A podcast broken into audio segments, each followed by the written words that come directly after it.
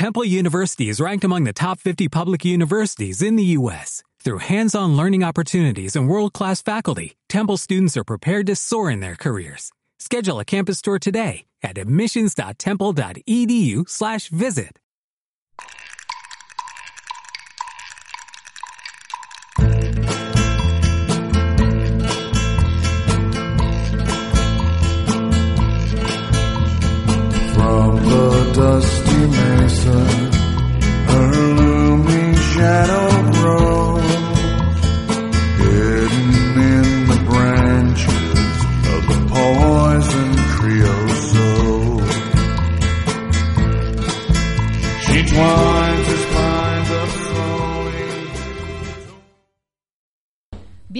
bienvenidos a Libropatía. Feliz año, ¿qué tal todos? Aquí estamos Lola y yo ya preparando el programa de hoy, que resulta que va a ser muy, muy interesante. Y antes de dar paso a nuestras tertulias, nuestras recomendaciones, bueno, y nuestras cosas en general, voy a recordar eh, las vías de contacto, que hace un montón que no, que no las recuerdo, aunque las sabéis de sobra, pero bueno, por, por si acaso hay algún nuevo oyente que, que quiere eh, ponerse en contacto con nosotras. En el correo estamos en libropatiaradio.gmail.com, sabéis que estamos en Facebook también, en Libropatía Radio Soto, en Twitter como arroba libropatía 1 y en eh, Instagram como arroba libropatía. Volvemos a estar en redes porque hemos tenido el parón de Navidades con los programas de radio y nuestras recomendaciones y hoy venimos cargadas de novedades.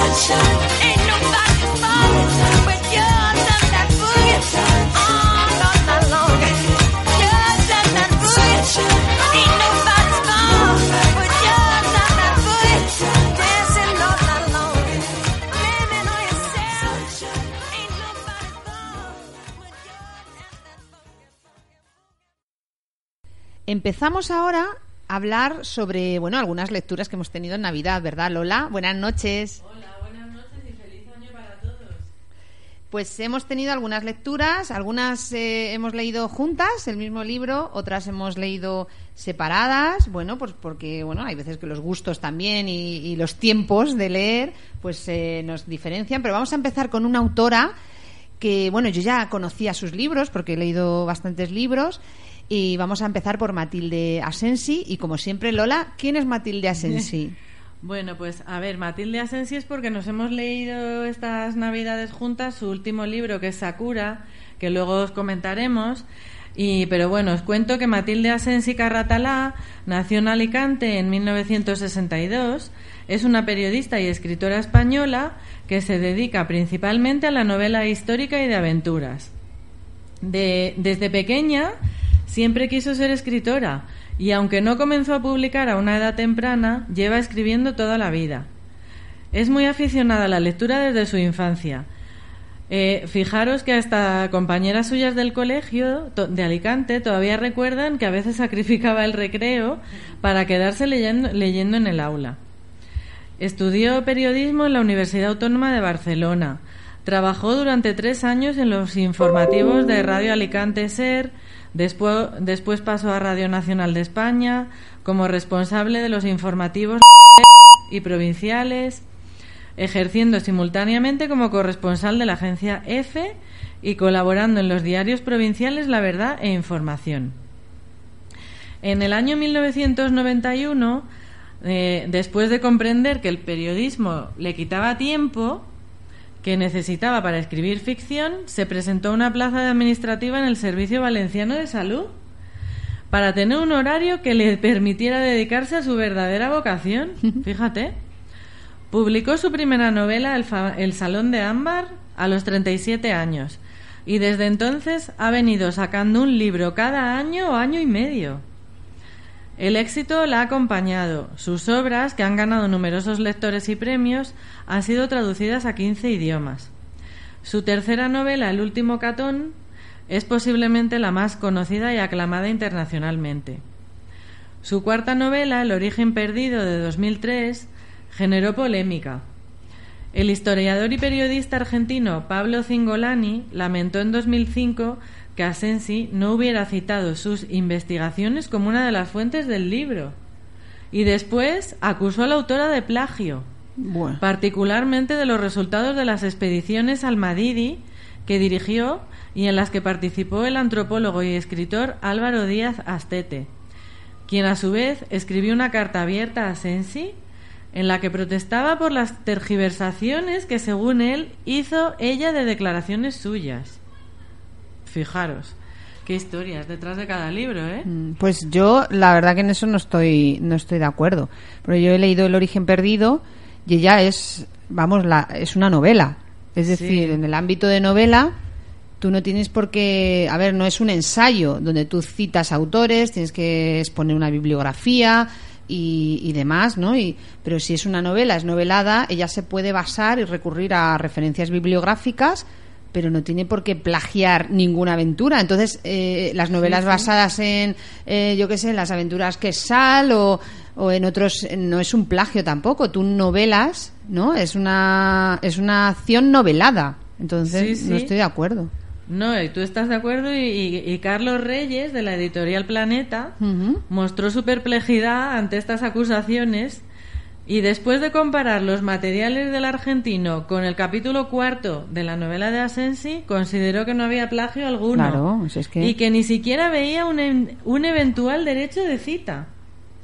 A pesar de la conclusión a la que llegó Reyes el 8 de septiembre del 2005, la Cámara de, Bo- de Diputados de Bolivia, país donde se desarrolla la mayor parte de la trama de la novela, aprobó una declaración en la que acusa a la autora de haber violado los más elementales derechos de propiedad de. Bolivia y los derechos de autor de los miembros de la expedición Madadi. Bueno, bueno. Y considera que la respuesta de Reyes fue dada en términos agravantes para la dignidad nacional. Madre, Madre mía, mía. cómo se lió la cosa. Pues yo, vamos, yo he leído el libro y a mí para nada me parece indigno ni que se meta con nadie. Además es una mujer súper discreta, ella con su novela. Sí, sí. Y a mí me gustó bastante. Y además, es que escucha una cosa, también voy a decir ahora, a lo mejor es in- políticamente incorrecto, pero es que con su novela da apertura a esas expediciones y a ese país. Entonces, da a conocer a lectores españoles Sí. y de otros países su cultura, sus expediciones y todo toda su aventura. Entonces, no veo yo qué Pues- daño se haya podido causar ahí. Debieron ofenderse muchísimo porque hasta tuvo, tuvo que declarar en, en La Paz, Bolivia, de- después de que Cingolani Díaz Astete, que figura en la novela con su nombre y apellidos reales como un personaje más de la obra, hubieran interpuesto ante los tribunales la demanda correspondiente. Madre mía. ¿Qué te parece? Pues vamos, me parece Yo no la he leído, pero madre mía, la verdad que tú escribes al- algo y, y te ves envuelto en este... Madre mía. No, es que ahora se ofende cualquier persona, o sea, y No sé. hay que pedir perdón por las ofensas futuras y, y- y pasadas, no sé. Pues pobre, sí. Después, mira, ya en el 2007 salió Tierra Firme. Remontó. Remontó. es el primer libro de la trilogía de Asensi, Martín Ojo de Plata, Mm. En donde la protagonista es Catalina Solís, una intrépida española que después de lograr escapar de un asalto pirata cuando se dirigía al Caribe, comienza una nueva vida bajo el nombre de Martín Nevares. Sí, sí. Pues ese tiene muy buena pinta, esa trilogía podíamos apuntarla. La segunda es Venganza en Sevilla. Fue, fue publicada en 2010 y al año siguiente aparecieron ambas en un libro bajo el título Martín Ojo de Plata.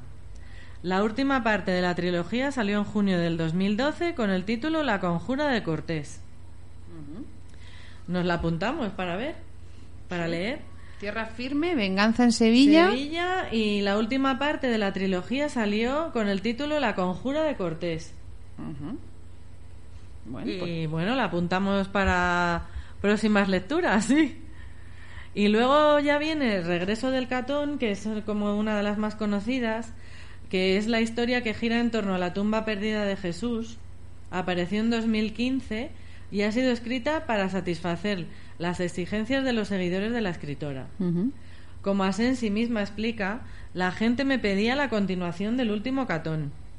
Sabía que era un libro que había gustado por el número de ventas, pero no que lo adoraran tanto. Mm. Todos los días le pedían la continuación. Se quedó perpleja ante la insistencia de millares de personas. Tengo que decir que creo que soy una de esas personas, Sí. porque en una feria del libro, que fui con mi padre para que me lo firmara, de hecho tengo el libro firmado, eh, sí que pedí para cuándo el siguiente. Entonces me Pues debo de... debe ser una de esos millares de personas. pues debo de ser una. Sí, sí. Dice, debía pensar cómo reabrir de manera natural una novela que ya tenía cerrada, y más que cerrada. sí, sí. Winston Manrique, del País, explica que el regreso del Catón es un viaje de saltos en el tiempo por tres épocas, el siglo I, el siglo XII y el presente siglo XXI, en el que incluye la situación política del Vaticano, con la evolución de los diferentes poderes de las comunidades religiosas y cómo el Papa Francisco ha trastocado algunos de esos puntos de, de fuerza e influencia, así como los ataques del Estado Islámico que se han llevado por delante monumentos importantes. Ujú. Asensi ha afirmado que está deseando que sus novelas se lleven al cine. Uy.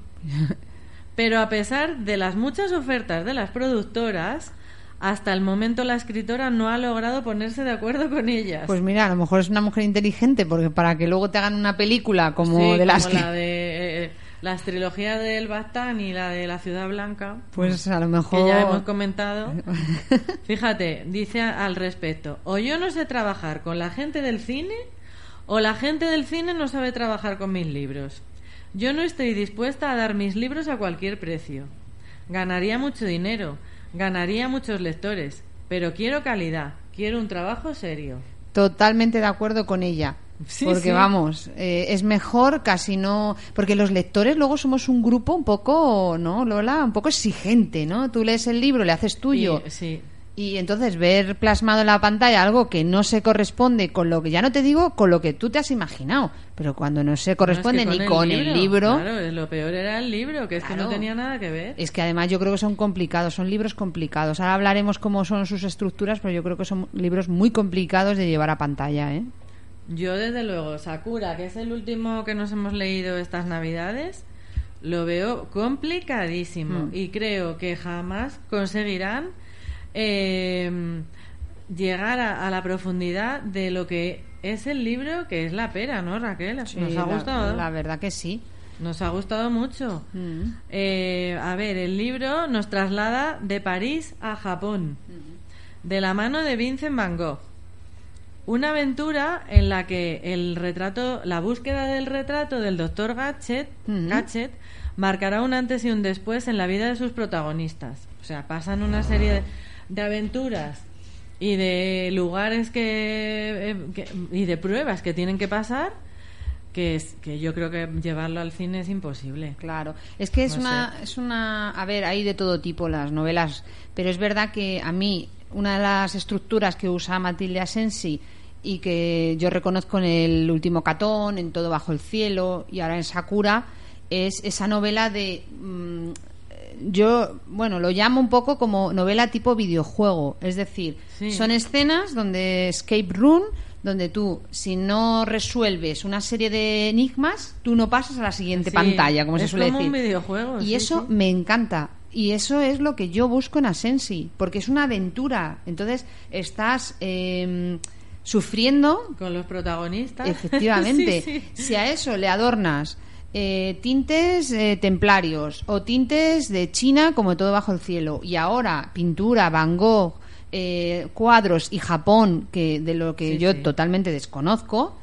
Encima, bueno, lo único que podemos saber de Japón a, a mi nivel es un poco Murakami y su estilo y sus ciudades y tal, un poquito así, pero que yo de Van Gogh y de colores, tipos de colores y cómo se pueden juntar colores Sí. y tal, yo no sabía nada. Y, y es tremendo cómo hila bailando la novela y entonces te engancha, pero te engancha simplemente por saber qué pasa con esa, ¿Qué esa va a pasar pandilla. Con la pandilla Claro. que están unidos para descubrir el, el cuadro El cuadro. y resolviendo uno de los enigmas más asombrosos del siglo XX. Sí. Porque resulta que este cuadro del doctor Gatchet de Van Gogh fue subastado en Christie's la, eh, eh, por la cifra récord de 82 millones y medio de dólares. Madre mía. Lo, lo compró el millonario japonés Roiei Saito, que es uno de los... Bueno, no vamos a decir nada, porque si no os vamos a fastidiar el libro, pero es que encima hemos descubierto cosas de Van Gogh que no sabíamos. Y, y cómo enlaza y cómo nos mete en el París y en Japón los colores que decía Raquel y las relaciones que se establecen entre los personajes es muy interesante, la verdad. No, y muy buen, bien documentado. Sí. Y además yo no sabía la vida tan... No, no sé qué decir de la vida de Van Gogh, pero eh, quizás brusca. No, es que no sabe, no sé cómo A mí me ha sorprendido. Sí. Lo es que no quiero decir nada, pero me ha sorprendido, mm, pues eso, pues, eh, la vida de Van Gogh. Que Yo creo- no es exactamente como teníamos entendido. No, yo creo que es uno de los libros de las Navidades del 2019 que siempre vamos a recordar. Sí. Porque me ha gustado muchísimo, fíjate, ca- casi como el catón, fíjate. Sí, sí, pues no sé si Matilde Asensi sacará un segundo catón o qué, pero eh, eh, publica un libro al año, año y medio. Me encanta. Así que la verdad que nos ha gustado y queríamos traer hoy aquí a Matilde Asensi, que es uno de los libros que nos hemos leído. Y luego, bueno, te- también nos hemos leído, aunque Raquel ya los había leído, hemos leído a Stefan Zweig, Mm.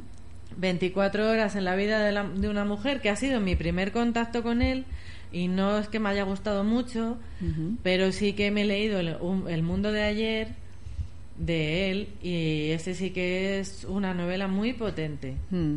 Eh, me ha impresionado mucho las personas que tuvieron que vivir las dos guerras mundiales, lo que sufrieron y cómo él lo, lo escribe eh, explicando lo que sufrió y que le marcó profundísimamente eso y el sentimiento de ser una pátrida.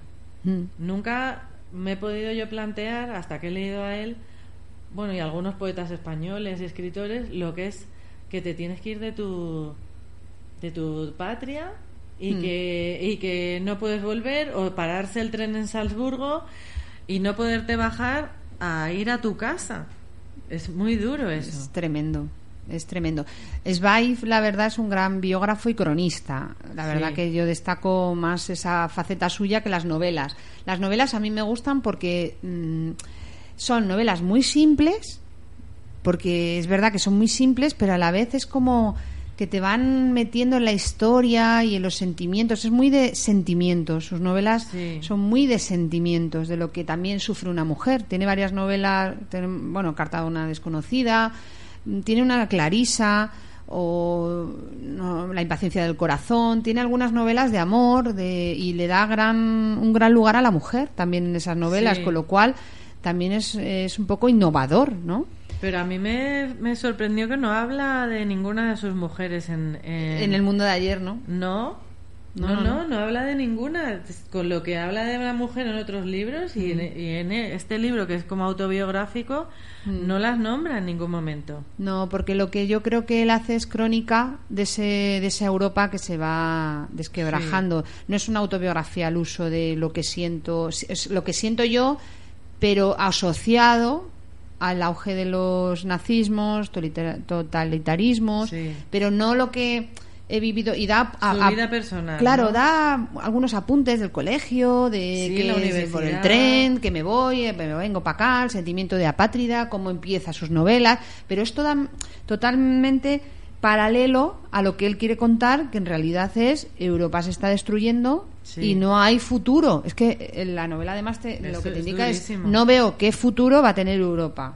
¿Vale? Afortunadamente se equivocaba porque ten- hemos tenido futuro, Ya. pero, pero en realidad él lo que piensa es ya no hay nada más y está muy bien escrito y es una Sí. buena literatura. No, no, está muy bien y bueno, también que a ti te han traído los reyes. Ah, bueno. es verdad. Y ahora, eh, bueno, me lo han traído los Reyes, pero es, es una buena oportunidad para aquellos que, que les guste Zweig.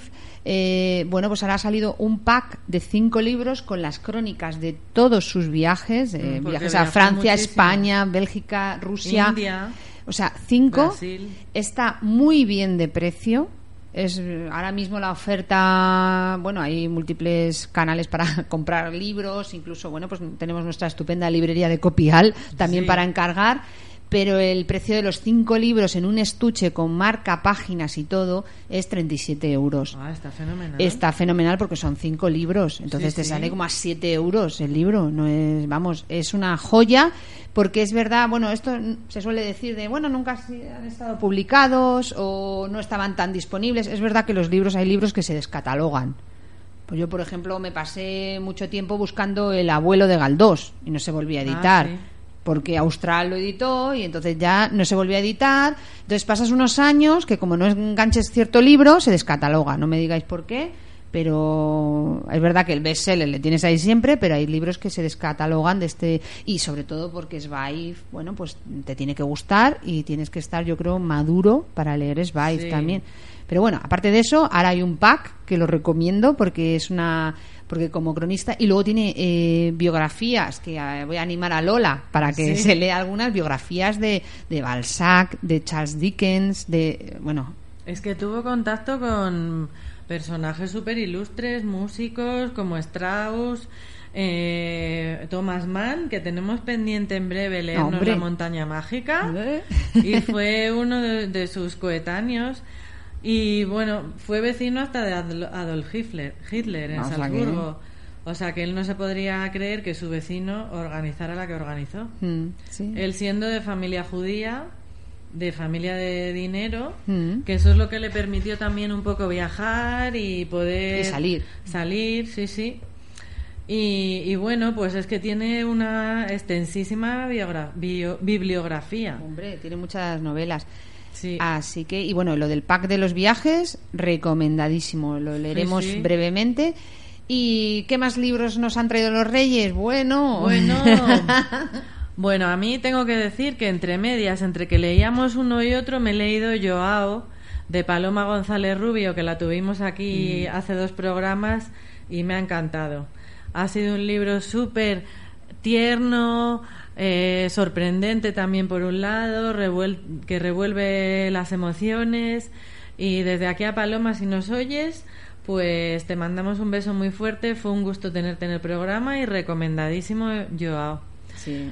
Eh, también, ah, bueno, también me he leído en estos días de Albert Espinosa, que, que también me ha, me ha gustado muchísimo. Otro libro que me ha revuelto las emociones y para mí los libros que te revuelven las emociones ya son un buen, unos buenos libros. Y os digo ahora mismo el título porque es, mm, es un poco... A ver, a ver, que me lío porque tiene unos títulos Albert Espinosa Sí. que son muy peculiares. Lo mejor de ir es volver. Es el último que me he leído. Ahora, es profundo y sentimental y un poco espiritual. Hmm.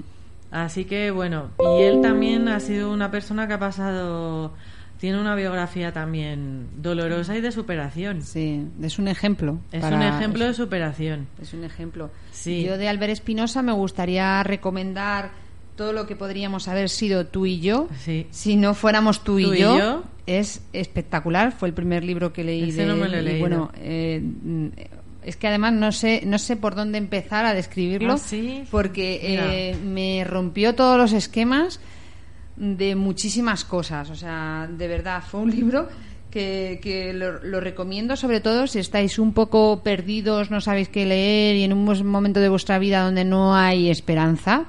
Bueno, pues Albert Espinosa, porque Sí. es un libro que te remueve. Y también me leí, si tú me dices ven, lo dejo todo. Ah, también lo... Sí, sí. y es Sí, buenísimo. sí, pero dime ven. Pero Si dime tú me ven. dices ven, lo dejo todo, pero dime Sí, ven. pero dime ven. Sí, sí. Efectivamente, los títulos son mortales también. Son, por eso hay que pensárselos porque son el mundo bueno. azul ama tu caos es otro sabes los secretos que jamás te contaron lo que te diré cuando te vuelva a ver a ver es muy entrañable también este chico y es el que hizo la película Planta Cuarta Sí, la de las pulseras rojas, el libro que... pulseras rojas también sí sí otros libros que me ha gustado mucho Mm, y, y, a ver, eh, íbamos a leernos, que no nos ha dado tiempo, de quién te escondes de Charlotte Link, que es el siguiente que vamos a leer. Sí, ya Pero mismo, esta la- noche. eh, sí, empezamos lunes, esta lunes esta noche, Sí, o sea, sí. después del programa mismamente. Sí, Sí, la verdad que sí. Pero tú también has leído... ¿O qué te han traído los reyes? Ah, tus Ah, recomendaciones vale. de reyes. Bueno, tenemos que decir a todos los oyentes que hemos leído Loba Negra de Juan Bueno, Gómez bueno. Jurado y que queremos, eh, vamos, totalmente fans de su persona, su escritura, sus libros. Y bueno, estamos preparando, si Dios quiere, en las próximas semanas Sí. un especial de, de Gómez Jurado porque realmente merece mm, que dediquemos un libropatía entero a este autor. Sí, sí, vamos, es que es enganchante Y, total, o como hombre, se no vamos a decir nada, pero vamos, Sí, sí. es yo creo que de, de las grandes recomendaciones es leer cualquier cosa de Gómez Jurado. Sí. ¿Qué más cosas me han traído los Reyes? Pues, hombre, como no, estamos en el año del centenario de Galdós.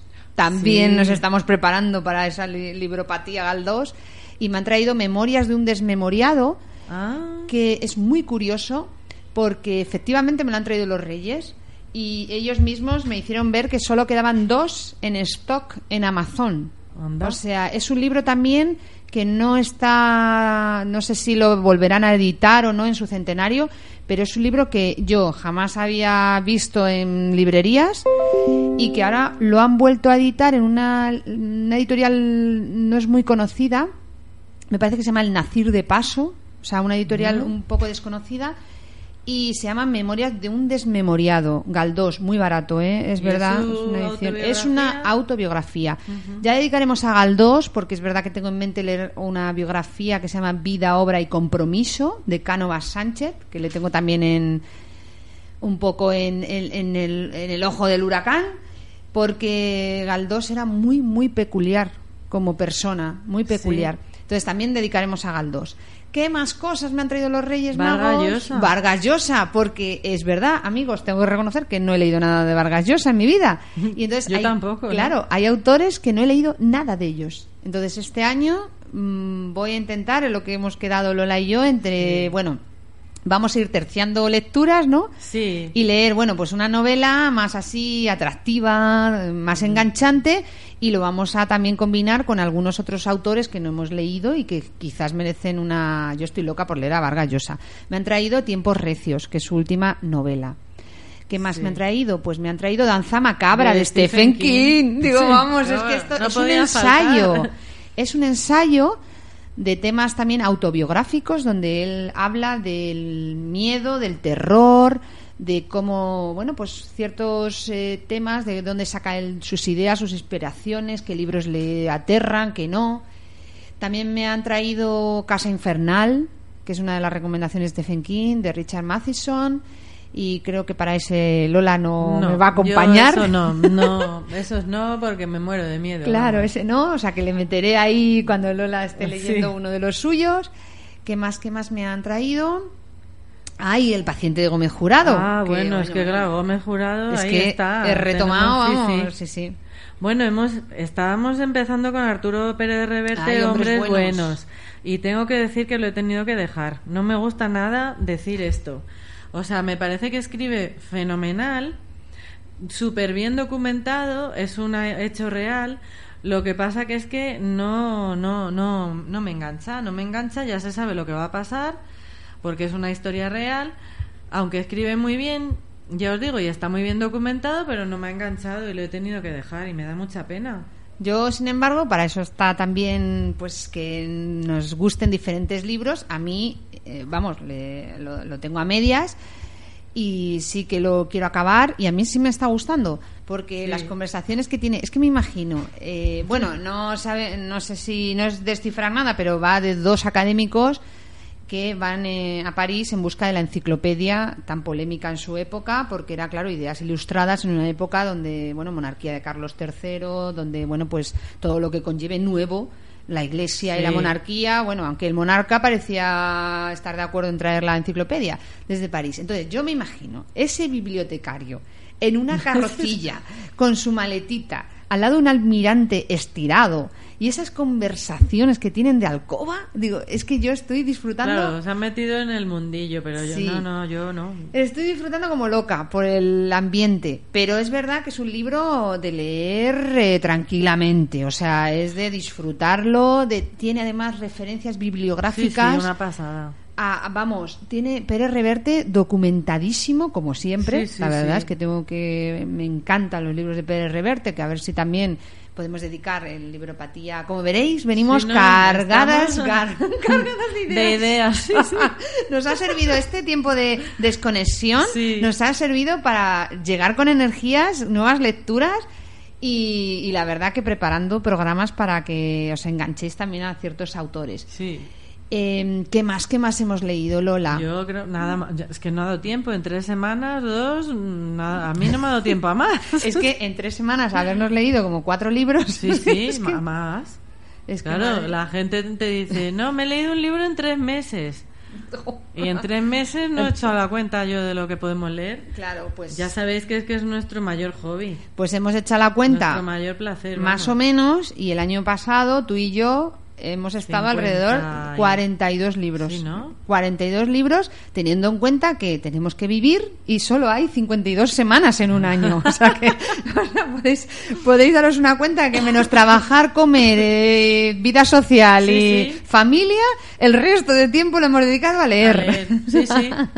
Así que bueno, pues no sé, a ver si todas estas recomendaciones os animáis y nos dejáis reseñas Hombre. en las vías de contacto que decía Raquel. Y la verdad que seguimos disfrutando un montón de leer y de volver a hacer libropatía después de Navidades. Claro que sí. ¿Y qué libros tenemos ahora, Lola, en próximas semanas? Pues eso, el siguiente va a ser Charlotte Link esta misma noche. ¿De Pero no el último, de quién te escondes, porque luego ha sacado la búsqueda. Ah, vale, no. ¿De quién te escondes? Hemos dicho. Sí, sí, sí, porque no hemos leído nunca nada de ella. No, yo no. Yo ¿Tú tampoco. tampoco? Ah, pues No. genial. y luego vamos a leer de El pintor de almas de Ildefonso Falcones. Ya os contaremos también, que es otro autor también interesante. Y, y luego de Fred Vargas, Ay. cuando sale La reclusa y Tomás Mann, La montaña mágica, son nuestros siguientes libros. Sí, y tenemos que meter ahí el Memorias de un desmemoriado de Galdós. Galdós. También habíamos dicho de al- un episodio nacional. Al mes. Al mes. Yo no sé si eso lo voy a aguantar mucho, aunque Trafalgar, que es el primero, sí que lo quiero leer. Jo, es que yo eh, hubo una época en mi pasado que, que creo que llegué al tercero o cuarto y sí que es una cosa que quiero hacer, sobre todo porque es el centenario de Galdós Sí. y entonces este año merece la pena que si leer, a ver, yo he leído mucho de Galdós, pero sí es verdad que que una de las cosas que te comenté es la relectura. Es decir, el de Zweig yo le leí como no sé cuánto tiempo, pero es verdad que no lo lees con la misma. Ahora, por ejemplo, me ha gustado mucho más, Sí. lo he entendido mejor porque estás más maduro y yo creo que Sí, con sí. cierta yo Gloria, me acuerdo, el primer libro de Galdós fue Gloria y lo leí con 15 años. Pues yo creo que Marianela, fíjate. Jugar. Marianela lo debí leer por esa época. Por esa época y me lo también. quiero volver a leer porque lo recuerdo durísimo, pero que me gustó. Sí. Sin embargo, tengo compañeros, profes de lengua, que no les gusta nada Galdós. Y a otros sí, o sea, sí, sí.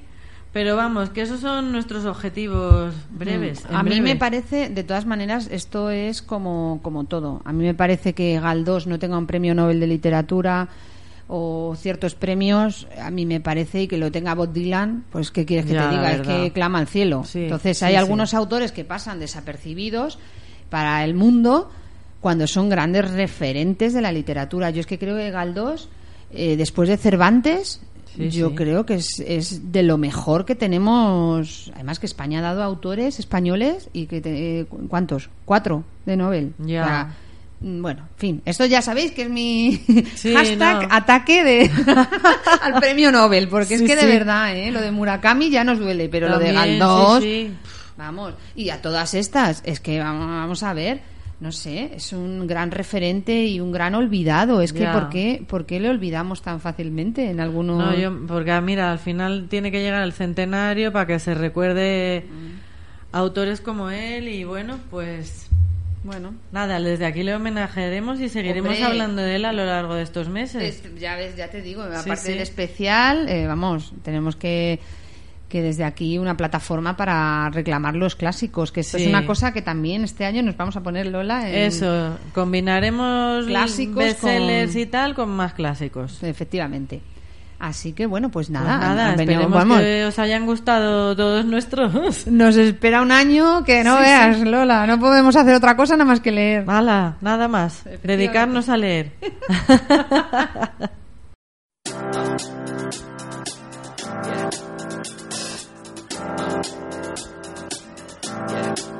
I got this feeling inside my bones.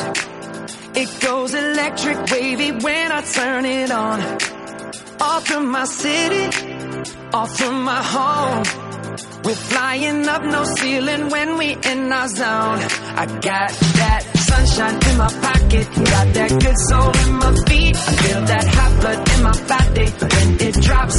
Ooh, I can't take my eyes off of it, moving so phenomenally. You're more like the way we rock it, so don't stop.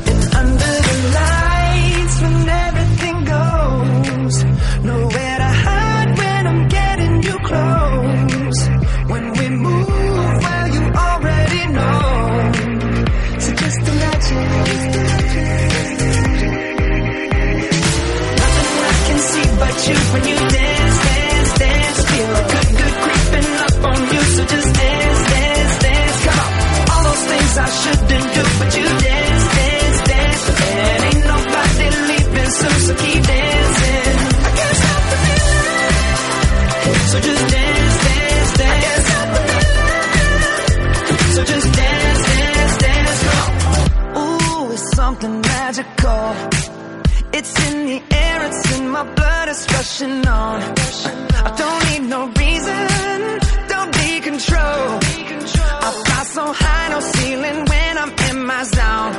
I got that sunshine in my pocket, got that good soul in my feet. I feel that hot blood in my body when it drops. Ooh, I can't take my eyes off of it, moving so phenomenally.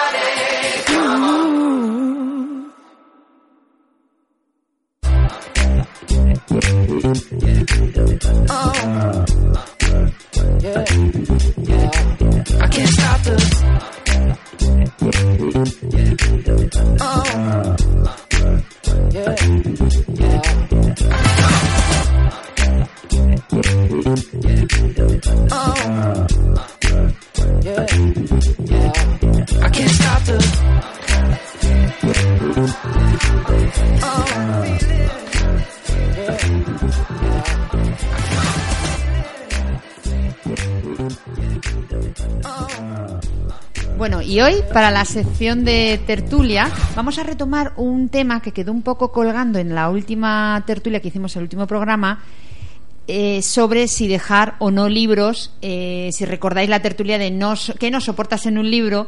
Bueno, pues al final de la tertulia surgió el por qué no dejar libros y si nos gusta o no nos gusta eh, dejarlos. Para ello he congregado en este estudio eh, otra vez a los mismos tertulianos de la, de la última tertulia para continuarla. Eh, es eh, bueno, pues son los tertulianos de nuestro programa Libropatía, como siempre. Lola, Pablo, Blanca, Hola, buenas buenas noches. noches. Hola, buenas noches. Buenas noches. Bueno, retomamos nuestra Sí. tertulia del último programa en si dejamos o no los libros, si nos gusta que nos dejen libros o no. ¿Qué preferís? A ver, yo reconozco que sí que dejo libros, pero tengo que saber muy bien qué persona, a qué persona se los dejo y asegurarme que me lo va a devolver, cosa que me genera cierto estrés, porque si veo que pasan meses y meses y no me lo ha devuelto, me empiezo a agobiar un poco y me da como apuro pedirlo, pero los he tenido que pedir porque no me gusta quedarme sin mis libros. Y, sobre todo gente que tenga cerca, porque si no están cerca de mí o están en otra provincia o lo que sea, pues ya más angustia. Y que me dejen también, porque yo sí que tengo a rajatabla, que lo devuelvo, lo cuido más que los míos, y igual que si lo cojo de la biblioteca, ¿sabes? Pero es verdad que si yo dejo algún libro, mm, tengo que asegurarme de que la persona que se lo dejo me lo va a devolver, lo va a cuidar y, y cuando pasa un cierto tiempo tengo que estar detrás si no me la ha devuelto. Eso es un poquito agobiante. Yo es que no soy de dejar libros ni de que me presten, no es una cosa. Es una cosa que no me suele hacer mucha gracia, la verdad.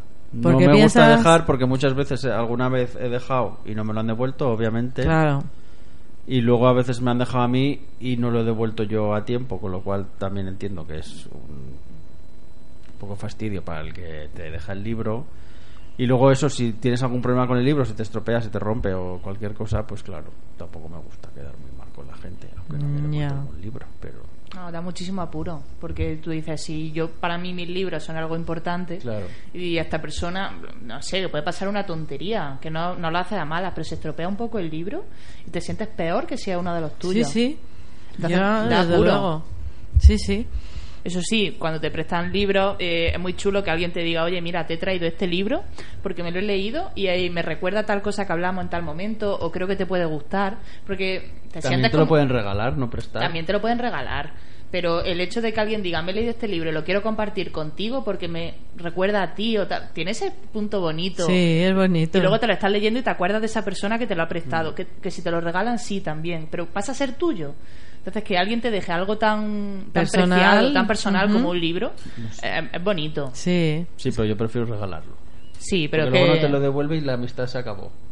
Sí, pero lo que dicen, ¿no? Libro prestado, doy libro fe. regalado. Eso, Doy eso. fe de lo que hice Pablo, que me dejó un libro y al final me lo, me lo no me regaló. No, pero que te me lo regalaste, Ni te ¿eh? lo has leído. No, no, no me lo he leído, pero me lo regalaste. O sea que Sí, no, a mí a normalmente volver a ver, ya lo sé ya. no me, no me gusta que me dejen libros.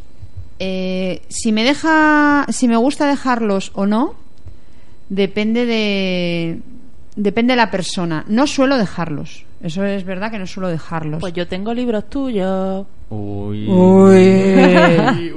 Pero es verdad que si es una persona muy cercana a mí, que sé que se lo va a leer tarde o temprano, aunque tarde años. No, y no, sé- es que a mí si me dejan un libro lo leo en el momento. Igual. Si no, no lo leo. Si no, claro, no se pero, lo pido. pero yo en eso sí, sí, es una persona muy cercana, si es un... Bueno, eh, que confío, sobre todo que confío, pero no solamente para dejarle el libro, sino que confío en otros aspectos de mi vida también personal, o igual que le puedo confiar una, ¿sabes? No sé, un secreto, o un cotilleo, o lo que sea, también dejaría ese libro, o sea, es la confianza que yo tenga en esa persona. Pero así por así dejar un libro, es que... Y aparte toda, a ti te puede gustar el libro, pero ya dejarlo es como es una gran responsabilidad, ¿no? Le estás diciendo a la otra persona, te lo tienes que Sí. leer y te tiene que gustar, no sé, es como, ¿no? No, no, no. Bueno, Por sí, cierto, Blanca, hablaremos al final del programa de qué libros tienes y cuándo me los vas a devolver. Una colección entera, ¿no? Tengo la obra inédita de Raquel en mi casa. y ella no lo Y sabe. no lo sabes. Yo, pues yo si pasa, ¿ves? Un, un- un mes, dos, tres o cuatro, ya me empiezo a agobiar si no me lo han devuelto. Y empiezo a... Oye, ¿qué tal el libro? Oye, porque... A mantener es como si me... ¿no? Sí. Es como si me quitaran una parte de mí. Así tengo Claro, yo mis libros, ¿sabes? Pero es que también es Y me fastidia.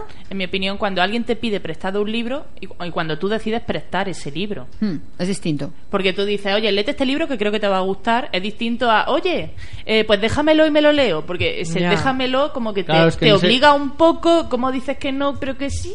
Ah, pues yo digo que no. Y Sí, si tú eres muy quiero que directo. alguien se lea un libro, si es un amigo, prefiero regalárselo. No, no, sí, ha quedado claro que tú eres muy espléndido. Yo, la verdad. Prefiero ser espléndido a quedarme sin libros. Sí. Ya. Eso Que es sí. como mi tesoro de... Eso bueno. es, es Sí. como nuestros tesoros, nuestra parte de uno mismo. Y a mí, como encima yo estoy muy pendiente de, de cuidar mucho el que me prestan, o devolverlo pronto bien, el que no hagan lo mismo conmigo me pone un poquito estresada. sí. Pues el otro día cuando salió el tema de prestar libros, me acordé que tengo en casa un libro que me prestó un, un amigo del trabajo que ahora ya no vive ni en España. Bueno, se lo puedes mandar por correo. No, cuando vaya a verlo le llevaré el libro, pero Si lo, te lo tengo ahí en casa porque fue el típico libro de léetelo y no me lo he leído todavía. Está Claro, allí en stand-by. Sí, estoy, estoy a tiempo porque no creo que oiga el programa. Pero yo- Entonces no, me, no me va a echar la cruz. sabe, Yo ¿no? creo que él no se acuerda porque si no... Pero yo estoy de acuerdo contigo, Blanca, en que tú, por ejemplo, tienes tu, bueno, pues tus, tus libros que vas a leer ya y sabes muy bien en qué orden y tal, y de repente hay alguien que te deja el libro. Entonces, no, yo tengo ya 10 libros pendientes, se, alguien se, se anima a dejarte el libro y don- ¿Cómo meto el- yo mi li- ese libro que me dejan en toda mi lista de pendientes? A lo mejor no te apetece Pero leer no el libro. te- Yo, eso te yo digo. estoy con. Pablo. Dices, no, no, no Sí, me lo... No- no te lo han preguntado. No, pero a mí si alguien me ofrece un libro porque cree que me lo tengo que leer, yo se lo cojo. ¿Qué puede ocurrir? Que se lo devuelva sin habérmelo leído porque no O ha cinco entrado en años después. Si te preguntas Hombre, sobre es el que libro, si ¿qué haces? yo lo pido... Le digo la verdad. Ah. Hombre, le digo, oye, sí, muchas gracias, pero todavía no me lo he Porque podido leer. Ah, sí, muy bonito. No, hombre, eso no. Yo es que Es sí, que mentir sí. sobre un libro me parece una tontería muy grande porque si Claro. estás hablando con alguien que aprecia ese libro te Bueno, pilla es que hay en mucha medio gente minuto. que habla de autores y libros sin habérselo Hay mucha gente que habla de todo sin saber de nada. Por eso te digo. Y eso es, eso es algo muy español. Sí, sí. Sí, eso es verdad. Pero vamos, que yo prestarle a alguien un libro sin preguntarle si lo quiere que se lo preste, no se me ocurre. Imponerle a alguien, toma, Por eso es mejor regalarlo. Sí, Claro, es un detalle que tienes con o prestarlo porque a lo mejor tampoco puedes permitirte estar gastándote Claro. En Bueno, hombre, tampoco está regalando libros todos los días, digo yo. No, uno oye, mismo. que sea algo un poco si a mí me los Yo estoy prestan, abierta a lo cualquier agradezco regalo. porque tampoco Claro. a lo mejor me puedo estar gastando tanto en libros. Claro. ¿Sabes? Y yo sí que agradezco que me los presten. Te aseguro que los voy a cuidar casi más que los míos, o igual o más. Pero que eso de que, toma, te presto un libro, léetelos. Cuando tú tienes tu programación de libros, pues no, no lo entiendo. Que Ay, alguien pues a te me prestan muchísimo. Pero sin preguntarte lo que, si te lo quieres leer. ¿Te Sí. Eso? A mí sí, me ha pasado bastante. Ah, pues a mí nunca. Que te digo, No, a mí varios me lo he tampoco. leído, No, ¿eh? te recomiendo Antes el libro me lo y han ya está, preguntado. pero de ¿No ha ahí- pasado nunca? de ahí No, a- ha llegado a alguien y dejarte. ha dicho, toma, léete este libro que creo que te va a gustar. No. Y te lo dicen así tan bonito que como dices tú, oye, mira, perdona, que tengo una cola de cinco libros y el tuyo no me cabe. No, lo No, coges. a mí no. Yo Pues la es verdad que no me ha pasado. Si me han prestado ha sido porque yo lo he pedido o porque... mm, sí, porque yo lo he pedido, ¿no? Bueno, de ahí sacamos que, que las sé. personas tienen gran confianza en Blanca. Porque llegan claro. con su libro y se lo prestan. La misma persona que ha dicho que lleva tras- dos años sin devolver un libro, de pero... De casita de libros.